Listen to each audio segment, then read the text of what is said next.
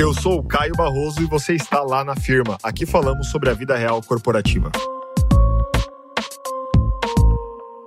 Fala, firmeiros e firmeiras! Chegou aqui a parte 2 do nosso papo sobre comunicação criativa na era digital e como isso impacta a nossa forma de fazer gestão de indivíduos. Tá certo? Espero que você goste. Pode soltar a vinheta, bora lá.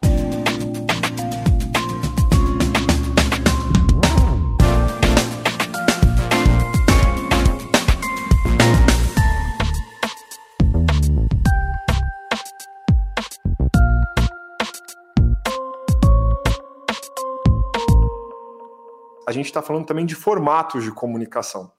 Se eu estou, como pessoa física, tão acostumado a ter formatos de comunicação mais leves, mais rápidos, mais didáticos, com entretenimento, que até tem uma pitada de acidez ou uma pitada de humor, e que seja mais próximo, que seja menos formal, que seja menos editado, que seja mais real, eu vou esperar isso dos meus gestores, eu vou esperar isso da minha organização, porque é a maneira que eu consumo conteúdo em casa, é a maneira que eu consumo conteúdo nas redes sociais. Então, eu preciso ter isso como gestor, eu preciso pensar no formato de comunicação. Se eu quero engajar o meu time, como eu estou me comunicando com eles? Eu continuo sendo aquele gestor super formalzinho, tal, não sei o quê? Ou eu estou mais próximo, eu estou mais natural, eu estou mais autêntico, eu estou na essência, eu estou conseguindo navegar em diferentes canais de formas diferentes. Em alguns momentos eu mando um vídeo curto, em alguns momentos eu puxo uma reunião de 15 minutos, em alguns momentos eu faço uma sessão de brainstorming presencial? Como é que eu estou inovando na, na, nos meus formatos de comunicação? Então é importante pensar sobre isso, porque estamos nos acostumando cada vez mais com formatos de comunicação diferentes. E isso me traz a um outro ponto, que é personalização. Então a gente começa a, a se acostumar como pessoas a formas diferentes de consumir. Quando eu estou no Netflix e o Netflix me fala: Olha, Caio, essa série aqui tem a sua cara. Ou se você gosta de La Caça de Papel, provavelmente você também gosta aqui de uma outra série. E ele vai me trazendo as, as recomendações. Toda a lógica, esse machine learning aí, toda essa análise de dados que essas plataformas tecnológicas fazem, elas servem para me oferecer o conteúdo que tem mais a ver comigo.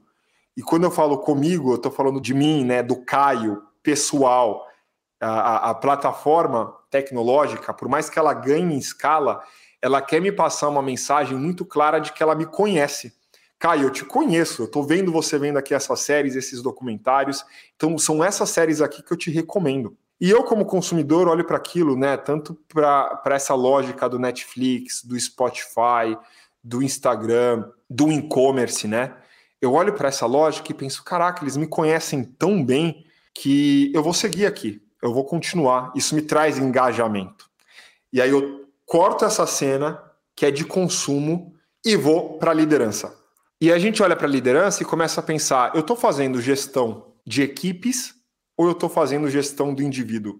Se as pessoas estão numa lógica de alto nível de personalização com esses produtos e com esses serviços, será que eu deveria tratá-las como indivíduos ou trato como equipe? Falamos muito de gestão de equipes, mas isso combina com o alto nível de customização que temos na era digital? A verdade é que não. A resposta eu gostaria de discutir isso com vocês agora.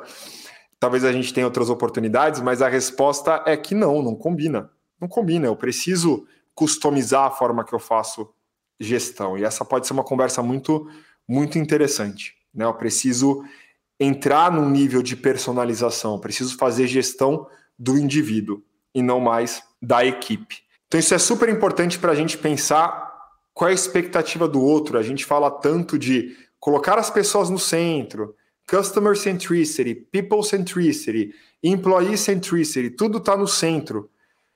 Mas será que a gente coloca mais as pessoas no centro quando a gente fala de produtos e serviços do que quando a gente fala de colaborador?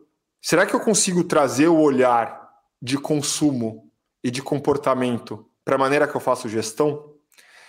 Será que eu consigo olhar para essa área digital e pensar em todos os canais e todas as plataformas que eu estou revendo, que estou utilizando, e traduzir essa lógica para a maneira que a gente faz gestão de pessoas, gestão de equipes e gestão principalmente do indivíduo?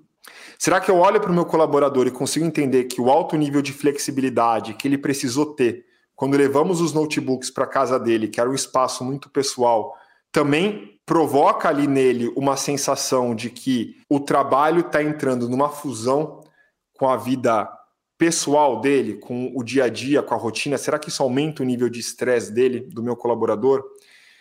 Como é que a gente tem discutido flexibilidade? Porque quando a, a, empresa precisou entrar na nossa casa por conta de um contexto externo, claro, Covid, a empresa entrou na nossa casa sem tocar a campainha. Galera, vamos lá, vamos resolver isso, vamos colocar a internet aí, bora que a gente consegue manter a operação, vamos fazer acontecer. Mas agora a gente vê colaboradores que têm sim um, um pouco de ansiedade, tem receio de que o bebê chore, de que o cachorro lata.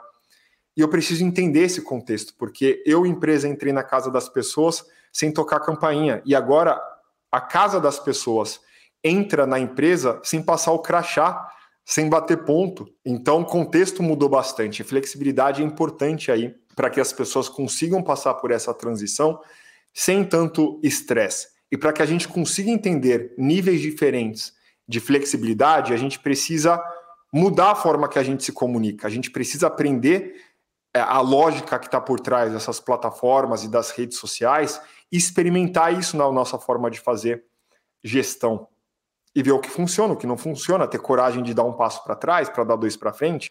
É normal, a gente está numa curva de aprendizagem. Então, queria deixar essas mensagens aqui para vocês. Foi uma demonstração super rápida para que vocês me conheçam também, conheçam um pouquinho mais de como eu penso, de como é o meu trabalho. Além dos treinamentos, dos workshops, a gente tem uma presença muito forte nas redes sociais. Hoje somos mais de 220 mil seguidores no LinkedIn, no Instagram, no Twitter, né, no, no podcast. Temos nos aproximado cada vez mais das nossas comunidades. As nossas comunidades são pessoas que trabalham, que estão no mercado corporativo, então elas nos alimentam também, elas trazem seus dilemas, suas dores, seus problemas. E a partir dessa vida real corporativa que a gente conversa aí 24/7, né, o tempo inteiro nas redes sociais, que a gente consegue repensar e pensar quais são as provocações que a gente deve fazer para as empresas, para as firmas, para a liderança, para que a gente evolua juntos. No final do dia, essa, essa é a ideia. Tá bom? Então, pessoal, queria fazer um pedido muito especial para vocês. Se vocês gostaram dessa demonstração e essas reflexões começaram a fazer aí sentido para vocês, escrevam para mim, tá? Eu estou no Instagram com arroba lá, underline, na firma, e no LinkedIn é lá na firma. Tá? O meu nome é Caio Barroso, você também me encontra no LinkedIn. Então, me conta um pouquinho, me fala o que vocês acharam. Fez sentido, não fez sentido? O que mais vocês gostariam de saber também sobre transformação digital, sobre liderança, sobre rituais de gestão, sobre comunicação? São esses os temas que a gente gosta de tratar, tá bom? E aí, curtiu a parte 2? Espero que sim. Deixe o seu feedback pra gente nas redes sociais, pode dar sugestão também de próximo episódio, a gente tá sempre construindo lá na firma com vocês, beleza? E não esqueça de avaliar o podcast na plataforma que você estiver escutando, ajuda muito, tá joia? Até mais, best regards. Se você ouviu até aqui, tira um print, marca a gente, apareça nas nossas redes sociais. Estamos no Instagram com arroba lá underline na firma e no LinkedIn com lá na firma. Além disso, siga o nosso podcast e avalie na plataforma de preferência, beleza? Na certeza da vossa compreensão, best regards. Uma produção, voz e conteúdo.